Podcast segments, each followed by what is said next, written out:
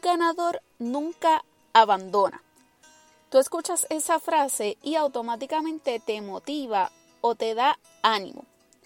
Una de las causas, por no decir la principal, de que la mayoría de las personas se topan con el fracaso se debe a su falta de perseverancia al dedicarse o decidirse por nuevos planes, proyectos y sustituir los que no le funcionaron. Para muchas personas el temor a la crítica es muchísimo más fuerte que el deseo de alcanzar el éxito. La crítica, o más bien el temor a ser eh, criticado previo a tus planes o iniciativas, es lo que en muchos casos destruye el poder de tu imaginación, creatividad y le resta puntos a tu mente. No sé si ustedes conocen o han escuchado hablar de Henry Ford. Pues él sufrió varios fracasos automotrices en su inicio, entre ellos Detroit Automobile, que inició en el 1899 y cuyos autos se consideraron de poca calidad y demasiado costosos para sus clientes. Fracasó, ¿verdad?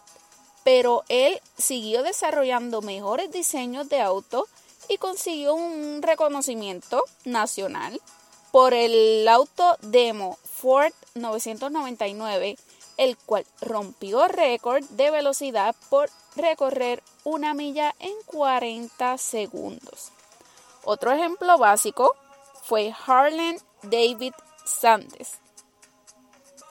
Sanders, el pionero de la receta de KFC. En el 1955, una nueva interestatal traspasó Corbin. Allí era donde Sanders había cocinado pollo por casi dos décadas.